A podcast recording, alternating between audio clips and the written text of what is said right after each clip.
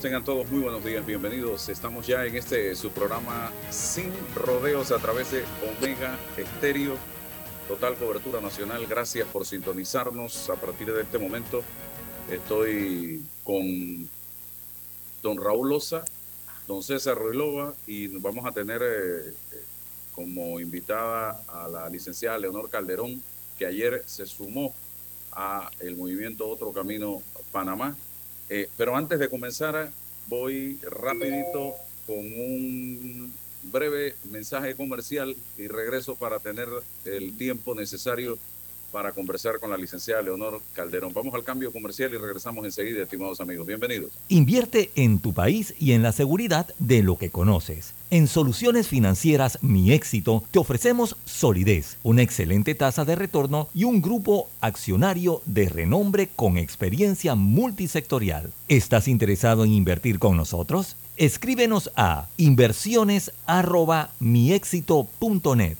Mis lentes de trabajo se ven fatal con jeans.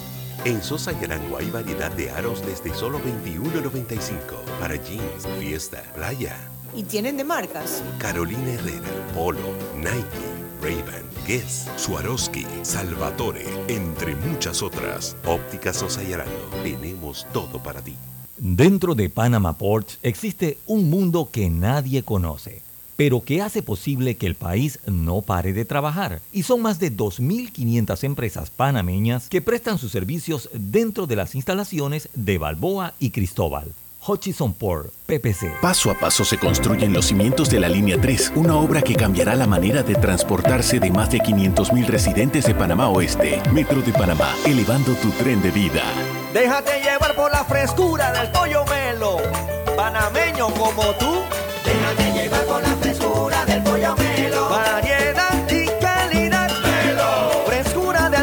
Estándares. la calidad es una promesa. Para llevarte el pollo melo siempre fresco hasta tu mesa. Déjate llevar por la frescura del pollo melo. Por su sabor y calidad lo prefiero. Déjate llevar por la frescura. Melo. Eres grande Panamá, abriendo rutas al progreso caminando hacia el futuro, avanzando en el proceso. Eres grande Panamá, juntos vamos creciendo. Con la ampliación de la carretera Puente de las Américas a Raiján, más de 600.000 familias se verán beneficiadas con una mejor calidad de vida. Grande Panamá, juntos vamos creciendo. Un gobierno en acción. Tu hipoteca tiene nueva casa. Traslada tu hipoteca a Caja de Ahorros. Recibe una letra mensual más vaca y con la aprobación recibe un bono para gastos legales y 500 balboas en tu cuenta de ahorros. Caja de Ahorros, el banco de la familia parameña. Ver términos y condiciones en cajadeahorros.com.pa sección promociones. Agua pura de nuestra tierra, riqueza inmensa Si gastas agua de más, se la quitas a los demás. Cierra bien la llave. Una gota por segundo se convierte en 30 litros de agua al día. Gobierno Nacional, idam.gov.pa. Somos agua.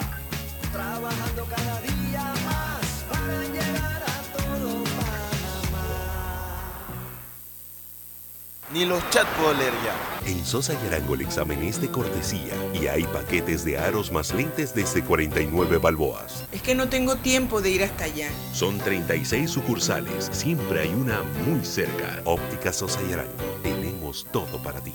Atención segura y confiable a través de videollamadas desde el Centro de Atención al Usuario y kioscos multiservicio ubicados en puntos accesibles en todo el país. Son parte de los cinco mecanismos del Tribunal Electoral para el proceso de firma de respaldo a precandidatos de libre postulación. En el Tribunal Electoral trabajamos permanentemente y estamos preparados para cumplir con transparencia este proceso que inicia a partir del 15 de agosto de este año en pro de la democracia. Tribunal Electoral, la patria la hacemos contigo.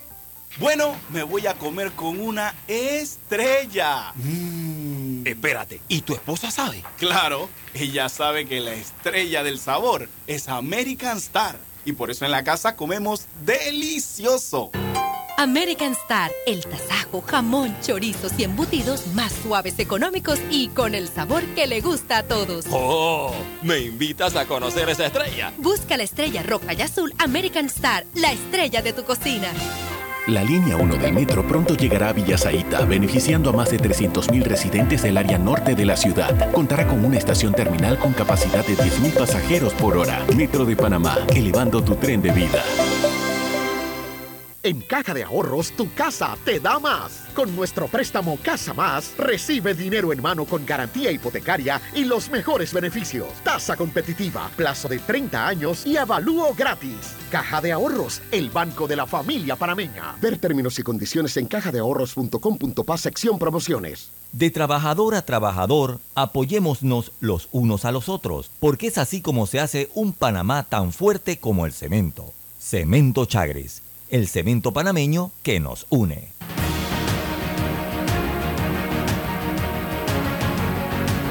Bien, seguimos adelante, señores. Quiero, quiero que vean esta declaración o este, o este pronunciamiento espontáneo que hizo ayer el presidente de la Asamblea Nacional de Diputados, el señor Cristiano Adames, en una reunión que sostuvo allí en uno de los salones de la Asamblea con un grupo de panameños. ¿Qué pasó? No tengo la menor idea. ¿Qué lo llevó a hablar de esta manera de quien todos pensábamos era su amigo? Vamos a ver. Adelante, Roberto.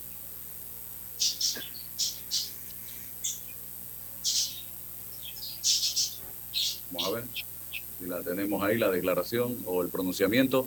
Eh, ¿Todavía? Usted me avisa entonces cuando lo tenga. Bien, vamos con Leonor Calderón. Ayer toma la decisión de inscribirse en el movimiento Otro Camino Panamá. ¿Qué la lleva a renunciar del PRD, partido en el gobierno, y qué la lleva a tomar la decisión de inscribirse en Otro Camino Panamá? Bienvenida.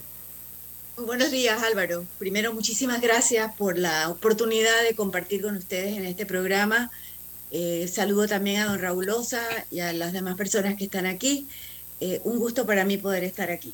Bueno, efectivamente, como lo he dicho en otros momentos, yo, el único partido en el que había estado inscrita en mi vida así, fue en el PRD. Me inscribí muy joven, cuando recién llegué del extranjero de estudiar, y me, había en Panamá toda esta efervescencia eh, tan importante por la recuperación del canal, por la recuperación del territorio nacional, y como una persona joven y llena de todo ese entusiasmo, vi ese entusiasmo colectivo en la sociedad y eso eh, realmente me motivó a poder colaborar eh, en esos años.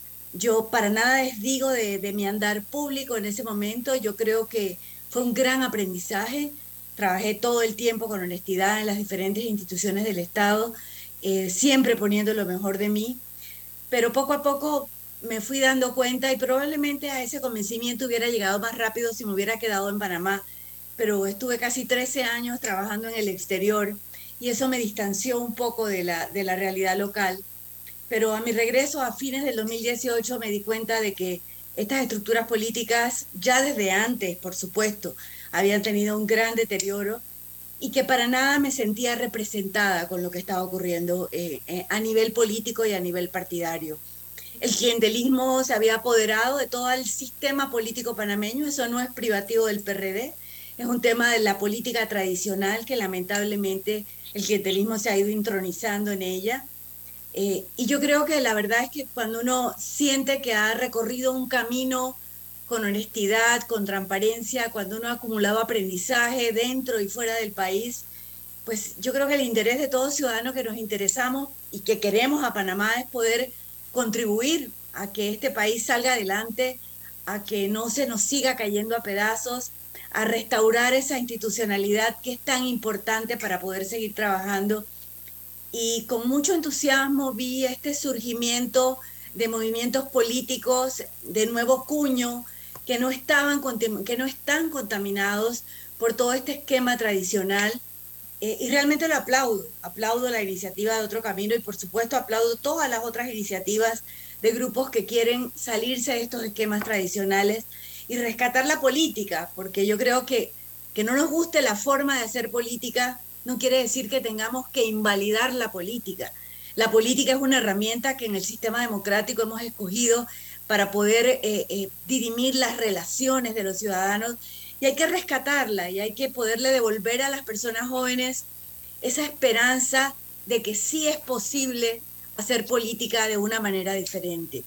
¿Qué me llamó la atención de otro camino? Bueno, han hecho un gran esfuerzo, hicieron una campaña en las elecciones pasadas sin clientelismo, sin eh, eh, dar prebendas, sin hacer ofertas incumplibles y lograron inscribir un partido político de la misma manera. Entonces, eh, yo creo que en Panamá, al día de hoy, primero, yo creo en Panamá, eso es lo más importante. Yo creo que este país todavía tiene mucho para poder salir adelante. Yo creo que los panameños y las panameñas eh, tenemos ganas de hacer las cosas de otra manera. Y creo firmemente que en todos esos partidos políticos tradicionales hay mucha gente buena y mucha gente con ganas de hacer las cosas bien. Creo que en el gobierno hay funcionarios fantásticos que a veces están, se encuentran con las mil barreras de este sistema clientelar para poder hacer su trabajo. Y por lo tanto, eh, eh, yo creo que, quiero hacer esta apuesta quiero hacer, eh, poner todo mi empeño, todo mi esfuerzo para poder contribuir a construir este nuevo proyecto. Esas son las razones, Álvaro, sencillas. Si yo le hago la pregunta, el PRD se ha transformado, ha cambiado de rumbo, ya no es el mismo en el que usted se inscribió y en el que creyó y en el que trabajó. Definitivamente creo firmemente que eso es una cosa totalmente distinta. Y no voy a decir, ojo, ¿ah? que el PRD siempre haya sido la panacea, la perfección y la pureza. Perdón, no, no, no, ya estamos demasiado viejos para tener este tipo de ingenuidades. Pero habían, habían motivos, habían algunos elementos que eran como el motor para poder seguir adelante. Había una dirigencia, a lo mejor no toda, pero había, uno podía distinguir de dirigentes que compartían ese entusiasmo, que compartían ese deseo de construir una sociedad más inclusiva, una sociedad donde todos los panameños tuvieran un espacio, una sociedad para seguir avanzando y para seguir creciendo.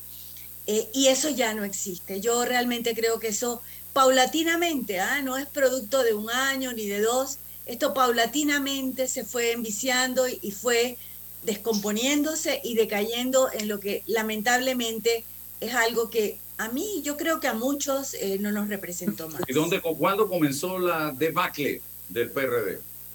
Difícil decirlo, Álvaro, eh, difícil decirlo y yo no me atrevería a decir dónde comenzó esa debacle. De verdad que no, no tendría esa respuesta. Sí creo que ha sido algo paulatino. Yo no me atrevería a decir, este es el punto de inflexión, este tal. No, por supuesto que no. Yo creo que además eh, eh, hubo un punto de inflexión claramente en lo que fue el PRD después de la muerte de Torrijos. Ahí comienza a haber otro tipo de descomposición, de deterioros dentro de la propia estructura. En ese momento todavía la, estructura militar que movía todo esto. Y comienza a haber una descomposición de todo lo, lo que es esos principios originarios, yo me atrevería a decir, que fue con lo que muchas personas jóvenes, como en ese momento yo, nos sumamos y nos adherimos. Eh, y yo creo que por mucho tiempo muchos seguimos dando la batalla pensando rescatar esos elementos. Yo creo que, que han habido algunos eh, logros importantes bajo el liderazgo del PRD. Yo rescataría fundamentalmente las negociaciones pragmáticas, inclusivas, que se llevaron a cabo, a cabo para poder eh, recuperar el canal y el territorio nacional, eh, porque esa, esa, esa sociedad inclusiva en donde todos cabían era algo también sumamente importante que hay que rescatar. Ese es el Panamá que todos necesitamos. Raúl Osa, pregunta. Buenos días, mis saludos y mi respeto a doña Mis saludos, don Raúl, mis saludos. Un gusto saludarlo. Gracias, igualmente. Mire, eh, me, resulta sumamente interesante eh, escucharla, porque tiene usted una reputación de ser una intelectual eh, muy reconocida en nuestro país y también dentro de las líderes del PRD. Hemos visto que no solamente usted ha planteado esto que nos acaba de decir, sino que también hay otros connotados dirigentes del PRD que han tomado senderos similares. Y esto me lleva un poco a la reflexión de algunos estudios realizado antes en materia de sociología y en materia de partidos políticos, que nos dice que cuando se produce el fenómeno llamado deserción de los intelectuales, es el principal indicio de que la decadencia está eh, andando y que es inevitable la debacle de esas organizaciones. Y usted nos ha señalado eh, que no se siente representada que el clientelismo es uno de los factores que, por los que no se siente representada. Entonces yo debo colegir que se ha iniciado el periodo de decadencia y que la debacle en el PRD parece inevitable. Mire, yo honestamente creo que se le ha hecho mucho daño a la marca PRD, que la marca está muy afectada. Eh, el PRD es un partido muy grande, yo creo que el número de inscritos en modo alguno refleja la relevancia del partido. Yo creo que el número de inscritos es casualmente uno de, las evidencias del clientelismo, porque en un país de cuatro millones y medio de habitantes, tener un, partido que sea eh, que tenga más inscritos que el PSOE español, en un país que tiene casi 50 millones de habitantes, o sea, lo único que puede explicar eso es el clientelismo. Es la necesidad que tiene la gente de inscribirse en un partido político para tener un beneficio, para tener una prebenda o para ejercer un derecho, como es el derecho al trabajo, el derecho a ser un funcionario público. Entonces, eh, yo diría que hay un golpe muy fuerte a la marca. Yo sé que dentro del PRD hay gente que, quiere dar la lucha, que quiere dar la batalla. Eh, como dije, es un partido que, que también es muy diverso, que tiene gente de diversa naturaleza. Así que yo en modo alguno me atrevería a hacer ningún tipo de predicción pero sí creo que lamentablemente estas reiteradas eh, actitudes y esta, este paulatino decaer de, de las ideas fundamentales, de las ideas originarias, sí le ha dado un golpe muy severo a la marca del partido. César. Sí, Álvaro, bueno, buenos días, don Raúl, buenos días, doña Leonor, buenos, días, César. a todos los que nos escuchan hoy. Eh, doña Leonora, hay una, mm, dentro del contexto general, hay una eh, eh, quizás corriente que dice que se genera una crisis total de los partidos políticos en Latinoamérica, no solamente a nivel de Panamá, hay una crisis. y lo primero es saber si cuando usted militaba en el PRD, dentro de esas estructuras había conciencia de esa crisis de los partidos políticos como, como tal si usted considera que los líderes de hoy de los partidos políticos están conscientes de esa, de esa crisis estructural de los partidos políticos, qué se debate, qué se discute respecto a ese fenómeno, y si, y si se cerraron totalmente los caminos, los canales de debate interno entre los partidos, si usted sintió que no había esperanza de debatir, que, que no hay posibilidades, o sea, si, si esa, esos espacios están totalmente cerrados, y se apuesta a eso que usted dice, vamos a crecer cuantitativamente y con eso pensamos pues que, eh, borramos tal crisis. Sí, gracias, don César. Quiero, quiero volver a hacer la acotación que es importante de que yo eh, prácticamente los últimos años por más de 13 años estuve fuera del país, eh, trabajando con organismos internacionales y sin una actividad eh, partidaria activa. Pero claramente en estos años sí me di cuenta de que, de que no ha sido el debate la forma en que se tomaban las decisiones que prevalecían, las decisiones que estaban. Que hay una crisis de partido político a nivel global, yo me atrevería a decir que sí, y en, el, y en América Latina de una manera muy particular pero también hay una renovación de las, de, de las formaciones políticas en muchos países. Los partidos a veces se transforman, evolucionan, se dividen, se ascienden, pero tratan, pero se siguen rescatando como una, un instrumento en democracia fundamental para eh, manejar y dirimir la vida política, la participación política. Yo sí creo que hace falta mucho más discusión, mucho más debate para entender un poco la gran frustración de los ciudadanos y de las ciudadanas con estas estructuras políticas, en donde eh, realmente sienten que hay muy pocas posibilidades de tener una participación activa. Ahora, los partidos políticos y el deseo de los ciudadanos de participar es también un, una, un reflejo, esta, esta crisis es un reflejo de cómo otros espacios de participación en la sociedad se han ido delimitando y se han ido coartando. Yo creo que eso es muy importante y yo creo que en Panamá lo acabamos de ver con la reciente crisis. O sea, cuando no hay espacios idóneos para participar y ser escuchados, lamentablemente los movimientos populares, el único espacio que encuentran es la calle. Entonces, tenemos que volver a retomar la participación, que es un derecho, la participación, que es una herramienta fundamental de la democracia, que se puede y se debe dar a través de los partidos políticos, pero que, pero que también se debería dar a través de muchas otras instancias comunitarias, pero participación auténtica, genuina, no manipulada, no, necesariamente dirigida. Entonces yo sí creo que, hay que seguir dando ese debate, porque en lo personal soy una firme creyente de que hay que rescatar tanto la política como los partidos políticos. Hay que sacarlos de de ese momento oscuro que han venido pasando para que vuelvan a ser una herramienta válida para expresar las ideas y para poder dirimirlas en democracia. Vamos a escuchar el audio que surge de la propia voz del presidente de la Asamblea y dirigente del PRD, Cristiano Adames, ayer en un salón, en una reunión con un grupo de personas. Vamos a escuchar este fragmento. Adelante. Aquí la primera persona que tiene la mayor opción de ganar en el 2024 hoy es la persona que tuvo que ver con actos de corrupción gravísimos. Gravísimos. Yo pregunto, ¿cómo el pueblo puede tener favorecencia hacia personas que tengan que ver con eso? ¿Ese es su amigo, diputado? Es mi amigo, pero yo no he hecho ningún negocio con él. No he hecho, permítame concluir porque yo lo Sí, por favor, por favor. Yo no he hecho ningún negocio. Yo puedo tener un amigo y yo no sé si en la familia tenemos los hijos y todos los hijos no son iguales. Hay uno que se porta mal, pero yo no lo voy a cascotear solamente, sino voy a tratar de decirle, y ahí que uno hace y hace y el niño se sale mal y se va. O una niña.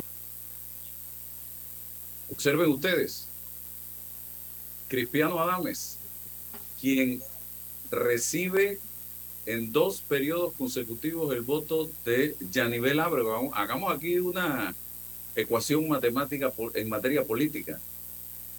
Yanivel Ábrego es precisamente la dirigente de Cambio Democrático que está tratando a como de lugar de llevar el partido a donde se supone esa persona que está mencionando este caballero, que no quiso decir el nombre del señor Cristiano Dame, pero que todo el mundo sabe a quién se estaba refiriendo. Entonces, ¿qué ha pasado? ¿O qué está pasando? ¿O qué va a pasar que ha hecho que el señor Cristiano Adame no solo piense, sino que diga lo que acaba de decir ayer en la Asamblea Nacional de Diputados? ¿Qué es la gran interrogante que yo me hago. ¿Qué piensa usted de eso, don Raúl Osa? Hombre Álvaro, yo te quiero decir que muchas veces las personas tienen arranques de sinceridad. Y yo me imagino que este fue uno de los momentos en donde don Cristiano Adames ha reconocido algo que es importante, que, y es que la parte que más me impacta es que como el, dice Cristiano Adames que cómo el pueblo puede tener favorecencia, una palabra interesante, hacia, hacia una persona que tiene este, semejante, vinculada a semejantes escándalos. Y me parece que eso es digno de meditarlo, digno de eh, analizarlo y digno de eh, acciones. Por ejemplo, nosotros creemos que como personas que opinamos en algunos medios de comunicación social, debemos incidir en que la población tiene que eh, proceder por caminos de rectitud, por caminos de moralidad, por caminos de premio y por caminos de castigo, que la honestidad se premia, que la deshonestidad se castiga, que la población no puede ignorar que se han cometido algunos eh, actos pecaminosos y que no le importa eh, y de esa manera pues se matricula en opciones que tienen ya experiencias en cosas que no deben darse en nuestro país. Y esa misma población se queja de que no hay camillas en los hospitales, de que no hay pizza en las escuelas, de que no, no se queja de todo lo, lo que hace que los actos de corrupción impidan que los beneficios lleguen a la población, entonces esa misma población entra en esas contradicciones. Pero es nuestra responsabilidad como personas que opinamos en los medios de comunicación social, darle estos insumos de ética, de moralidad y de principios a esa población y a las próximas generaciones. Estas son las cosas que hacen que eh, personas honestas digan, no me siento representado en esta organización, no me siento representado, en, el clientelismo no es lo mío, yo quiero hacer aportes por el país. Me parece que esos son los ejemplos que nosotros debemos este, promover, Álvaro. Me parece que quiero dejarlo lo de, lo de Adames como un arranque de sinceridad, aunque sea muy esporádico. ¿no? Eh, licenciada Calderón, dígame. ¿Usted cree que el panameño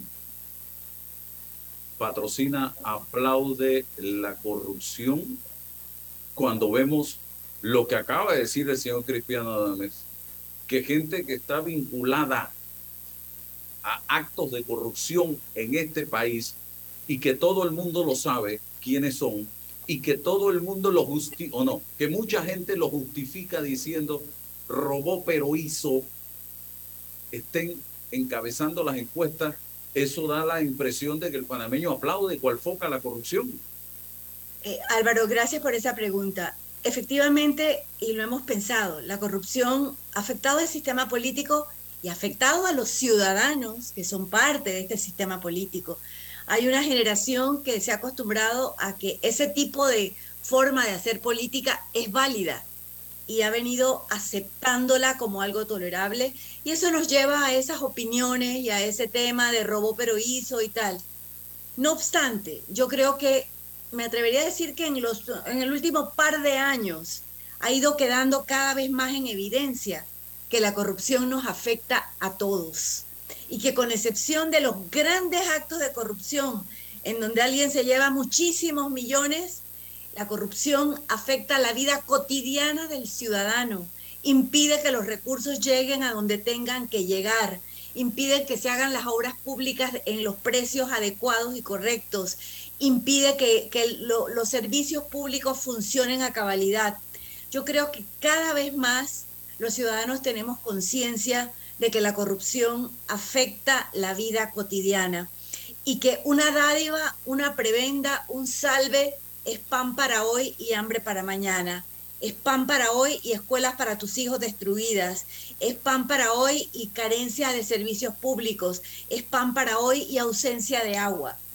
Eh, y de verdad, reitero lo que te dije, yo sí creo sobre todo tengo, mucha esperanza en que las personas jóvenes de este país cada vez más están abriendo los ojos y están abriendo los ojos para no tolerar este tipo de actividades. Vamos a tener todavía que lidiar un poco y comparto 100% lo que ha dicho el licenciado eh, Raúl Osa.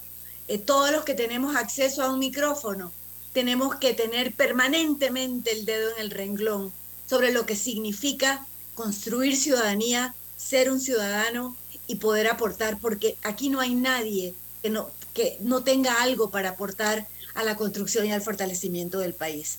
Y sobre eso tenemos que incidir y en eso tenemos que creer. Y esas ideas también se multiplican, Álvaro. Y seguiremos en el proceso de docencia para tratar de convencer a la ciudadanía que el que aplaude y el que apoya al corrupto no es víctima, es cómplice. Por supuesto. Es cómplice. Y si usted se convierte en cómplice a través del apoyo y del voto a corruptos, entonces usted no tiene la más mínima moral para criticar, para cuestionar la corrupción, porque usted es responsable de que ese corrupto llegue a gobernar el país.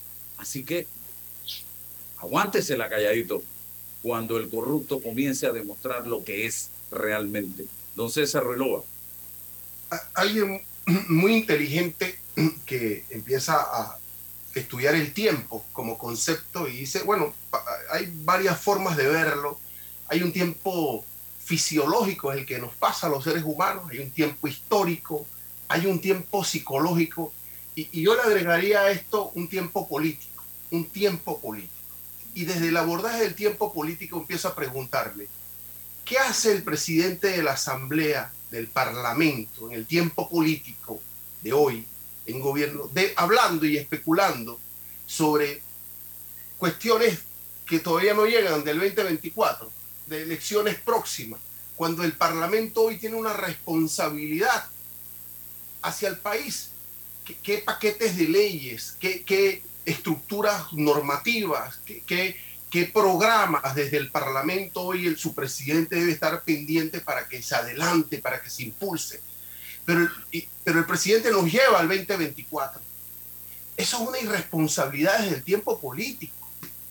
Y tenemos que tener la madurez de llamar al orden con mucho respeto al presidente del Parlamento. Yo no voy a debatir con el presidente del Parlamento su especulación de qué va a pasar el 2024. Necesitamos hoy el liderazgo de un Parlamento y eso nos quita tiempo político. Yo siempre vengo a sostener, ¿por qué nos quieren llevar hacia allá? tenemos todavía un año y diez meses a los responsables y los líderes políticos que hacer lo que tengan que hacer, que implementar su proyecto político, su idea política. Pero nos llevan allá y corremos allá. Y nos cuesta 142 millones de dólares el presupuesto del Parlamento para debatir si es Martinelli, si es fulano, si es el otro que va, va arriba en las encuestas. ¿Qué encuestas si no hay, no hay proceso político todavía? No hay candidatos. Una falacia. Entonces, ojo que, que, culturalmente requerimos llamar a ese pueblo y que ponga... yo, yo, yo me siento feliz de que empiece a salir la PUS para que le abra los ojos a la ciudadanía entre ellos mismos entre ellos mismos, del quién es quién en este momento. pero, pero, no te parece mayo del 2024. es muy fácil rehusar a la responsabilidad institucional, porque pueden llegar los hombres, pero si nosotros, en esa asamblea no hay responsabilidad nada. Bueno, si queremos ayudar a nuestro pueblo, si queremos aportar, tenemos que decir que el presidente del Parlamento hoy tiene una responsabilidad con el Parlamento. Oye, bueno, pues ya aprobaron el, el tercer debate del proyecto de la musicoterapia. Pues bueno, vamos a ver el efecto de eso. ¿Y qué más, pues? ¿Qué más en materia económica? Si, si tenemos un reto para, para reducir el costo operativo del Estado. ¿Qué hace el Parlamento? ¿Cuál es la postura política del Parlamento frente a ese reto de hoy? ¿Cómo reactivamos económicamente al país a nivel de empleo? ¿Cuál es el reto del Parlamento? ¿Cómo el Parlamento, pero que me diga el presidente del Parlamento, dentro del Parlamento, en una sesión de comisión, especulando para y corremos allá, entonces, ¿dónde están las responsabilidades? Creo que será una reunión de él con un grupo de personas, no me acuerdo de quiénes eran, pero no era ni siquiera una sesión de comisión. Ah, bueno, pero dentro del Parlamento. era una reunión. Pero Ahí quiero llegar yo. esperas al olmo, César. No le pidas esperas al olmo. Pero tengo que decirle que no me va a llevar hasta allá porque él tiene, una Rubén, eso está bien. él tiene una responsabilidad en el tiempo político. Leonor. Dígame. No, eh, lo que plantea César. Bueno, yo, yo, yo, en... yo, creo que hey, al país le conviene que salga todo eso Yo creo que es muy importante. La verdad. Yo creo que en este camino, Álvaro, es muy importante que ojalá en el 2024, cuando ya estemos en los tiempos políticos, la población llegue con un voto informado, la población llegue con un mayor conocimiento de qué es lo que va a hacer y en quién va a depositar su confianza. Y use estos elementos, analizar quiénes son las personas, la trayectoria, lo que tienen para ofrecer, lo que han hecho en su vida. Las personas no cambian de un día para otro. Si una persona ha sido de una manera en su vida, va a seguir siendo así cuando sea gobernante. O sea que ese voto informado es muy importante. Pero también entiendo eh, eh, la molestia del, compañero licenciado, la entiendo de sobra, porque eh, el Parlamento pues debería estar ser el principal ente para el debate nacional, para dirimir los problemas nacionales. Es el organismo para ese diálogo político nacional de actualidad y para poder resolucionar los problemas. Pero bueno, eh, eh, también comparto que es importante que todos los elementos estén a la luz para que poco a poco las personas vayan madurando su proceso, para que cuando llegue el momento sea el voto ciudadano lo más informado posible. Sí, precisamente lo que dice Leonor lo llevo a Penonomé, porque esa mesa de Penonomé debe ser la asamblea. Y el debate de Penonomé, pero en profundidad, debe ser en la asamblea. Pero la asamblea no ha cumplido con el rol que le compete constitucionalmente frente a temas tan importantes como estos. ¿Por qué Lombana? Eh, eh, piensa Leonor Calderón que es la opción política o el partido Movimiento Otro Camino Panamá para el 2024. ¿Por qué? A ver, eh, como, como lo dije hace un momento, yo no soy una persona que se haya caracterizado por ser tránfuga de un lado para otro, de aquí para allá. No, no, no. Yo hasta ahora en mi vida afortunadamente he pensado bien mis decisiones. Eh, como dije, cuando regresé a Panamá, vi con muy buenos ojos todos estos movimientos de nuevo cuño que comenzaban a conformarse para romper con esta, esta estructura en que se habían convertido los políticos, los partidos políticos tradicionales. Y me refiero a varios movimientos que de carácter independiente estaban levantando la cabeza para la construcción de una política diferente.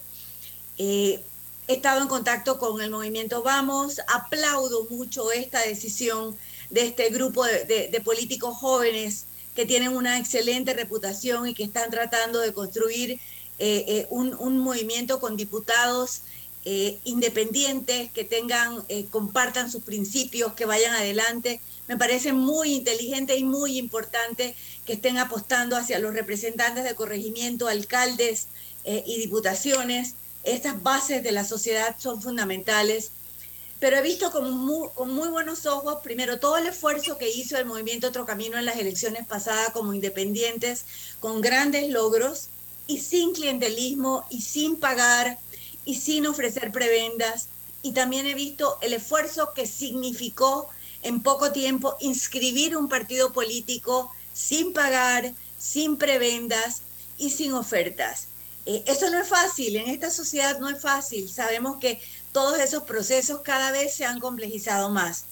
Eh, yo creo que estos postulados de poder construir una sociedad eh, más inclusiva, de poder cambiar el sistema político, que creo que es la principal apuesta del movimiento Otro Camino, son los que a mí, los que a mí me han motivado a hacer esta apuesta, a ofrecer la experiencia que yo pueda tener, poca o mucha, eh, pero sí el entusiasmo, las ganas de aportar y las ganas de trabajar para incidir en la construcción de las bases de una nueva sociedad, para rescatar la institucionalidad del país que se ha ido perdiendo, porque eso es fundamental, hay que rescatar las instituciones. Un país debe tener instituciones que no importa qué tan malo sea el presidente, el país pueda seguir adelante. El servidor público tiene que volver a tener dignidad de ser servidor público, de que está ahí por lo que sabe, por lo que aporta y no necesariamente porque se inscribió o porque alguien le debe un favor.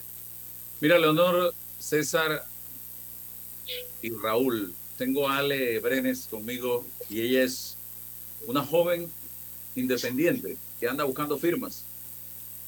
Y le ha tocado enfrentarse al clientelismo y al que hay para mí cuando conversa con esa ciudadanía que dice o que critica la corrupción, pero que al mismo tiempo la aplaude y la patrocina, que eso es lo que más me preocupa, estimados amigos, de cara a las elecciones del 2024. Brevemente, dale, cuéntanos tu testimonio de esto que estoy planteando. Claro que sí, Álvaro. Muchas gracias y buen día a todos.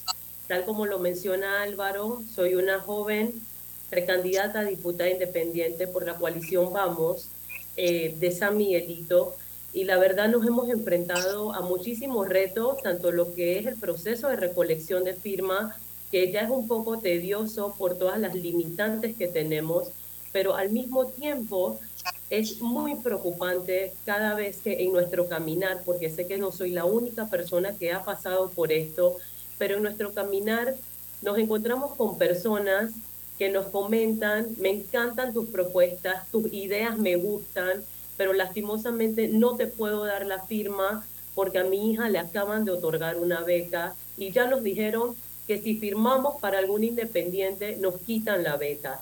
Ese es uno de los casos.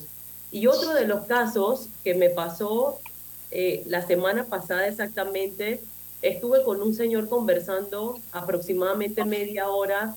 Es una relación que tratamos de construir bidireccional, donde las personas puedan hablarnos, nosotros escuchar y nosotros proponerles. Y esta persona me dice que todo súper bien, que las propuestas buenísimas, pero que lastimosamente yo no lo convencía. Y yo le digo, Señor, ¿por qué? deme una razón, yo necesito saber, porque al mismo tiempo no es solamente conversarles, sino también poder saber qué ideas y propuestas necesitan ellos. Y el Señor me responde, usted sabe que todo el que viene aquí tiene que venir con algo. Entonces, es algo de verdad frustrante porque el independiente no lleva más nada en su mano que propuestas e ideas, Álvaro. Y y, todos los que nos escuchan. Entonces, eso hablo de los verdaderos independientes, que no llevamos más nada que eso, que tratamos de darles un poquito de esperanza a lo que ya se ha perdido.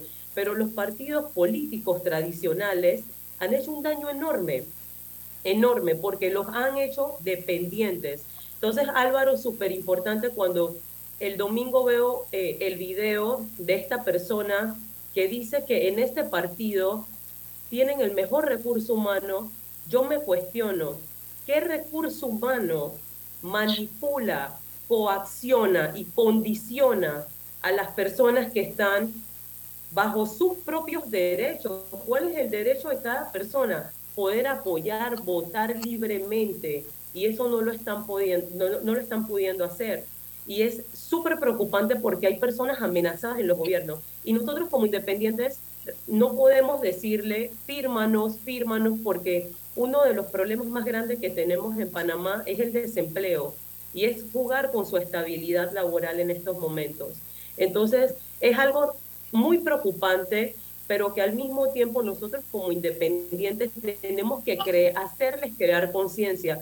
Yo no soy esta candidata independiente que después de escuchar esas respuestas, Álvaro, digo, ah, ok, señor, no se preocupe. No, Álvaro, tenemos que nosotros ayudarles a crear conciencia y decirles, Señor, ese es su derecho, el poder apoyar, el poder votar, el que a su hija le den una beca, el que usted pueda tener un trabajo como servidor público, es su derecho si está dentro de sus capacidades. Entonces no se deje manipular, no se deje coaccionar, no deje que lo condicionen, porque al final cada persona, Álvaro eh, y audiencia, tiene el derecho de elegir y estamos saliendo personas nuevas con muchísimas propuestas, con ideas, pero que todo es a largo plazo, que todo rompe el clientelismo. Eh, eh, y como lo dije al inicio, también se está dando una situación, Álvaro, y apenas ayer me, enteré, solamente el día de ayer, y es que em, somos grupos de independientes donde la mayoría hemos sido seleccionados para, para lo que es la coalición como tal. Pero sabemos de los que han estado o pertenecen a partidos políticos y están corriendo por la parte independiente. Y estas personas ya se está viendo cómo le piden a los que ya nos han dado firma a nosotros renunciar. No sé si sabes parte del proceso, pero el proceso de firmas al momento que tú renuncias por una persona que firmaste o para cualquier cargo, tú no puedes firmar por otra, otro diputado, otro representante, otro para presidente, pero tu firma de renuncia le resta a la persona, ya esa firma no válida, no es válida. ¿Quién lo investiga? Nadie lo investiga por qué renunció. Y esto es una práctica que se va a dar muchísimo, que ya la estamos viendo y que definitivamente vamos a volver a ver el clientelismo. Porque esta renuncia, por más que no le sea válida a ese candidato o precandidato que lo pidió, es una resta para el que ya ha caminado, para, que, para el que ya ha pedido su firma por clientelismo, por prácticas clientelistas. Entonces, es un camino muy duro. La verdad es que estamos atravesando algunos independientes, pero también no puedo dejar de mencionar la parte buena. Como decía la señora eh, Leonor, eh, mis respetos. Eh, necesitamos una nueva sociedad y hay personas que están con esta, que me dicen, sí, claro que sí, te firmo, necesitamos cambios, necesitamos salir a votar en las próximas elecciones. Y eso es súper positivo y en verdad es la mayoría de las personas que están cansadas, los, las, las personas que dicen no puedo, no te puedo firmar, son estas razones que di al inicio, pero no porque probablemente no les parezcan las propuestas e ideas que nosotros tenemos favorables o buenas. Entonces hay que mencionar ambas partes y, y esa es mi intervención, Álvaro, poder nosotros a través de un mensaje contundente, crearles conciencia de no más manipulación, no más chantajes. Eh, y esto es lo que hemos visto que han hecho los partidos políticos, una dependencia única que le tienen a los ciudadanos. Eh, y, que decía, es el momento. Y decía el magistrado Araúz que el que no tiene plata no se mete en política. Y esto me recordó también escuchando a Ale, el que no da no va. Frase de un filósofo chorrillero que está en la asamblea y lo gritó al país, el que no da, no va, porque ya ese clientelismo, ese caifamí, se lo han inyectado en el ADN a un gran sector de la población, que cuando le regalan una bolsita con cinco libras de arroz o dos libras de arroz, ya esa persona tiene que estar agradecida de por vida de ese político y eso no puede ser. Eso no puede ser. Leonor, luego Raúl y luego César, tus reflexiones sobre lo que acaba de plantear eh, Ale Brene al respecto. Mira, escuchar a Ale, que la saludo de verdad muy afectuosamente, yo creo que refuerza lo que habíamos dicho hace un momento. Ale es una joven panameña, una joven mujer que ha decidido creer en la política, que ha decidido asumir ese riesgo y que se está encontrando con, con algo que, que yo también creo la gente sí ya quiere un cambio. La gente está atrapada por este sistema. Entonces, sí, cierto, hay una parte importante de la población que ha estado maleada y que todavía está en esto, pero la gente entiende que eso no puede ser para toda la vida. Y seguramente van a terminar agarrando sus cinco libras de arroz, pero van a pensar mejor su voto. Van a comenzar a pensar mejor su voto. Porque en algún momento tenemos que comenzar a caminar en la línea correcta más valen dos pasos en la línea correcta que 100 en la línea equivocada. No puede, algún momento tenemos que cambiar ese switch de la sociedad. Yo felicito a Ale, sé lo difícil que es el esfuerzo que ella está haciendo, pero ella a mí me renueva la esperanza en estas mujeres jóvenes que creen que otra forma de hacer política es diferente. Gracias, señora Leonor. Raúl. Las prácticas eh, indebidas de los partidos políticos le ha hecho un daño enorme a nuestra sociedad. Como decías tú, Álvaro, le ha insuflado eh, una conducta en alguna medida deshonesta a, gran parte de la población que entra en el juego este, y que le hace entrar en el juego de la corrupción, le hace que el pueblo sea ciego en algunas cosas. Mira cómo me conmueve el testimonio de Ale.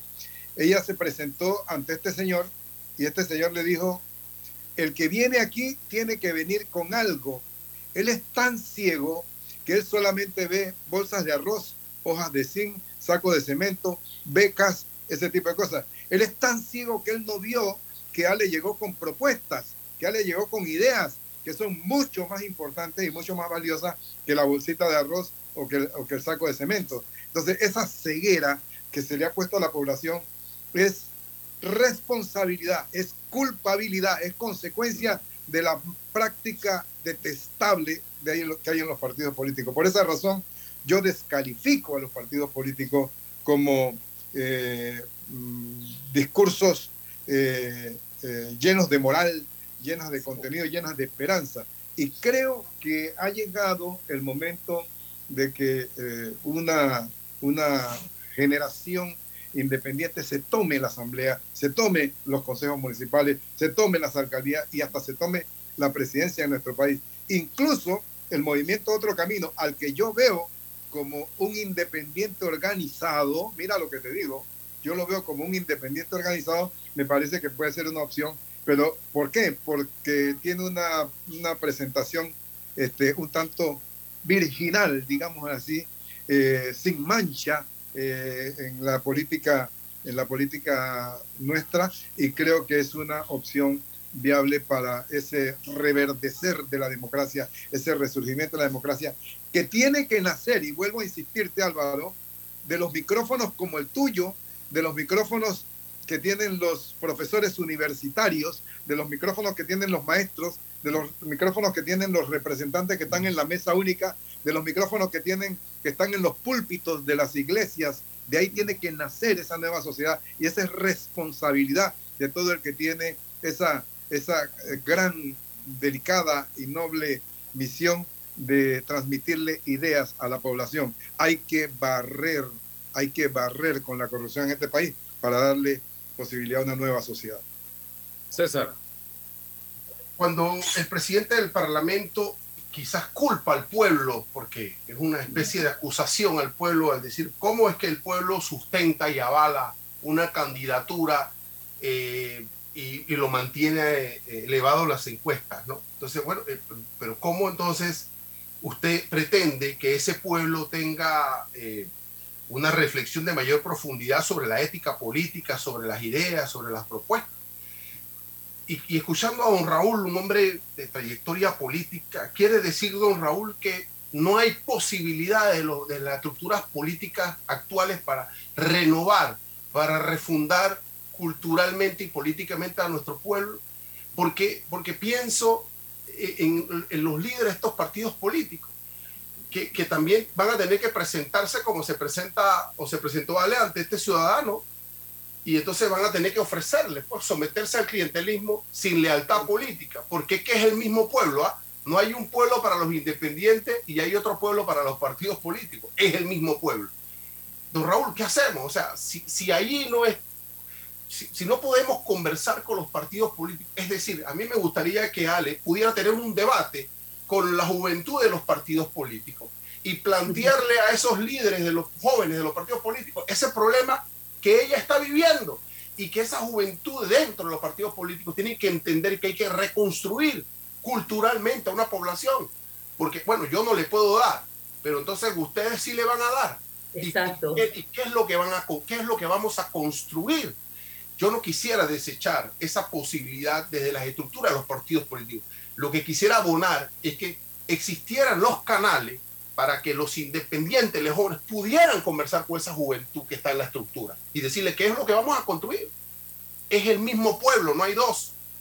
Entonces, don Álvaro, cuando hablamos de justicia, cuando los políticos hablan de justicia, pues si es que los políticos son los que construyen la justicia, ah, pero en el poder construyo mi justicia.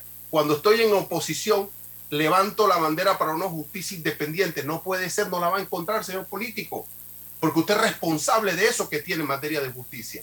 Es igual aquí. ¿Qué cultura política tenemos? Si la clase política no construye liderazgo, cultura y responsabilidad, ética política. En conclusión, fuercen, fuercen, diálogo con esa juventud que está en los partidos y decir, ustedes también van a tener que hablar con ese mismo señor y les va a pedir sin beca y tal. ¿Qué vamos a hacer? Así mismo es, y el panameño tiene que elevarse por encima de estas cosas. Yo no puedo pensar, no quiero creer que en el 2024 vamos a tener una sociedad que en las urnas va a ratificar a los corruptos. Señores, ustedes saben perfectamente, muy bien lo decía Leonoro, que la gente debe ir preparándose, debe ir leyendo, debe ir enterándose, debe ir revisando la hoja de vida, el actuar en sociedad de cada una de estas personas, desde ya y mirar al pasado también de estas personas. Porque esa persona no va a cambiar en el 2024, ese lobo no se va a convertir en oveja en el 2024.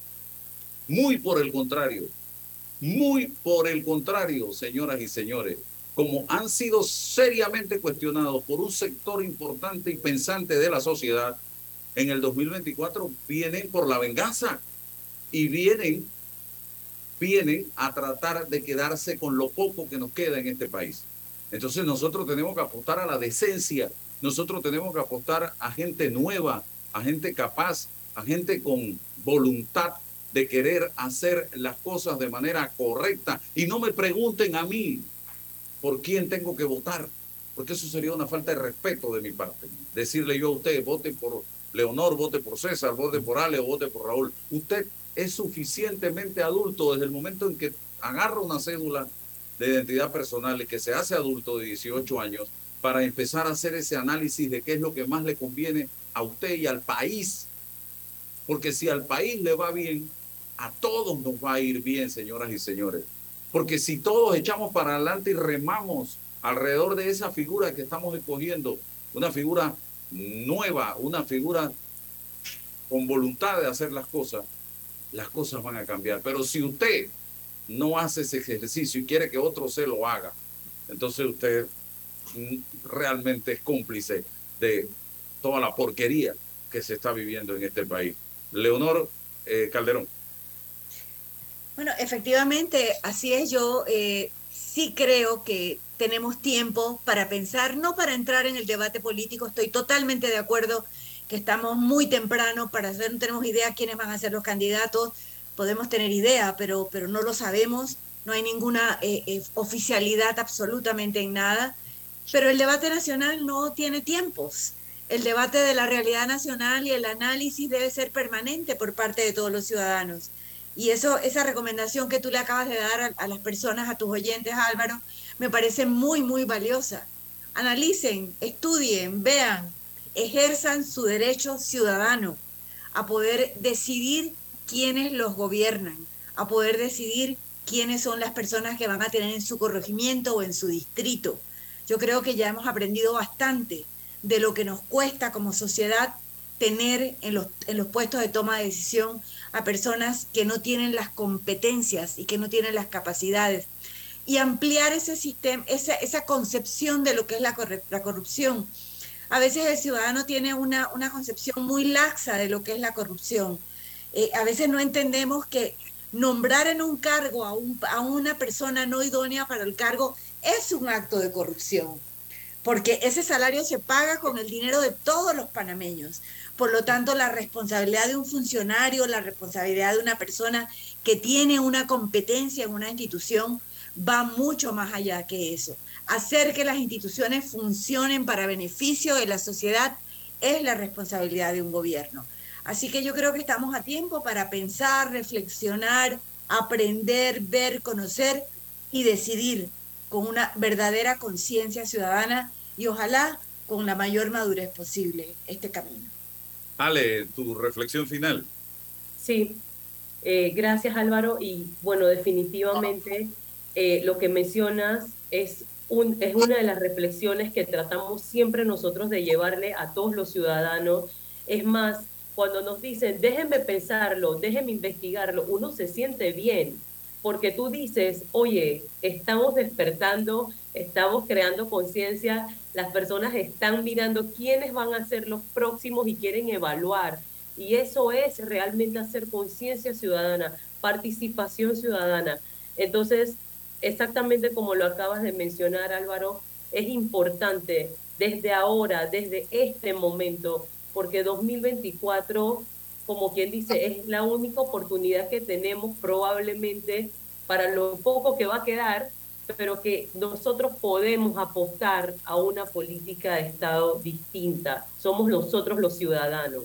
Entonces, yo me quedo con tu reflexión y también exhorto a las personas igualmente que investiguen a cada precandidato independiente, que le den la vuelta, que vean sus capacidades y que por favor no premien la corrupción, no sigamos con el clientelismo, nos hace dependientes del gobierno y es lo único que ellos quieren. Así que esa es mi reflexión, Álvaro. Raúl. La administración correcta del Estado se construye eh, con unos materiales especiales que son decencia, honestidad y la herramienta de construcción de esa decencia en el Estado, de esa honestidad en el Estado, la herramienta es la prédica, la prédica en el hogar, la prédica en la familia, la prédica en la escuela, la prédica en la iglesia, la prédica en los medios, como este programa Álvaro, la prédica constante. Tenemos que incidir para que la población reaccione positivamente a esos principios de honestidad y decencia y podamos construir el edificio honesto y decente de la patria. César. Decía Ortega y Gasset, el hombre y sus circunstancias que lo determinan. Nos determina hoy un contexto político de inmediatez, de posmodernismo, de tecnología, y apenas nos acordamos lo que nos pasó ayer. Quizás la semana pasada, ayer murió Mikhail Gorbachev, un hombre que vivió en una temporalidad construyó un proyecto político, determinó algunas cosas del mundo y de esas experiencias que hace más de 30 años ocurrieron con esos líderes, debemos aprender hoy, debemos estudiar. El líder político debe estudiar, debe conocer su tiempo y poder en función de ese conocimiento generar proyectos políticos interesantes en el siglo que le corresponde y en la época que le corresponde vivir. Bien, y ya para cerrar, un mensaje a toda esa gente que nos escucha en este momento y transmítanlo, multiplíquenlo. No se dejen impresionar de las redes sociales. Hay en este momento gente trabajando a través de los llamados call center para tratar de lavar el cerebro a la población panameña y llevarlo por el camino de una sola opción. No se dejen llevar Usted revisa estas cuentas y son simple y sencillamente cuentas falsas. Eso se maneja electrónicamente a través de computadoras que les ponen nombres falsos, apellidos falsos, imágenes o perfiles falsos y empiezan a apoyar a través de las redes sociales a una persona. No se dejen engañar por esto, porque las redes están contaminadas de este tipo de cosas. Eso significa, si usted se deja intimidar por esto o se deja eh, de una u otra manera influenciar por esto, que usted no tiene pensamiento, usted no tiene manera de pensar o de reflexionar, usted no tiene autonomía, que su inteligencia es mínima. Usted vote, analice, reflexione en base a lo que usted lee, ve, estudia acerca de la situación y de la gente que aspira hoy a gobernar este país. Así que les dejo ese mensaje porque las redes están infectadas. ¿Qué COVID ni qué viruela del mono? Los call centers favoreciendo a uno o a otro están de horrible, señoras y señores, en este momento. Así que gracias, Leonor. Gracias, Raúl. Gracias, César y Ale, por haber estado con nosotros. Seguimos en comunicación. Hasta mañana. La información de un hecho se confirma con fuentes confiables y se contrasta con opiniones expertas. Investigar la verdad objetiva de un hecho necesita credibilidad y total libertad. Con entrevistas que impacten, un análisis que profundice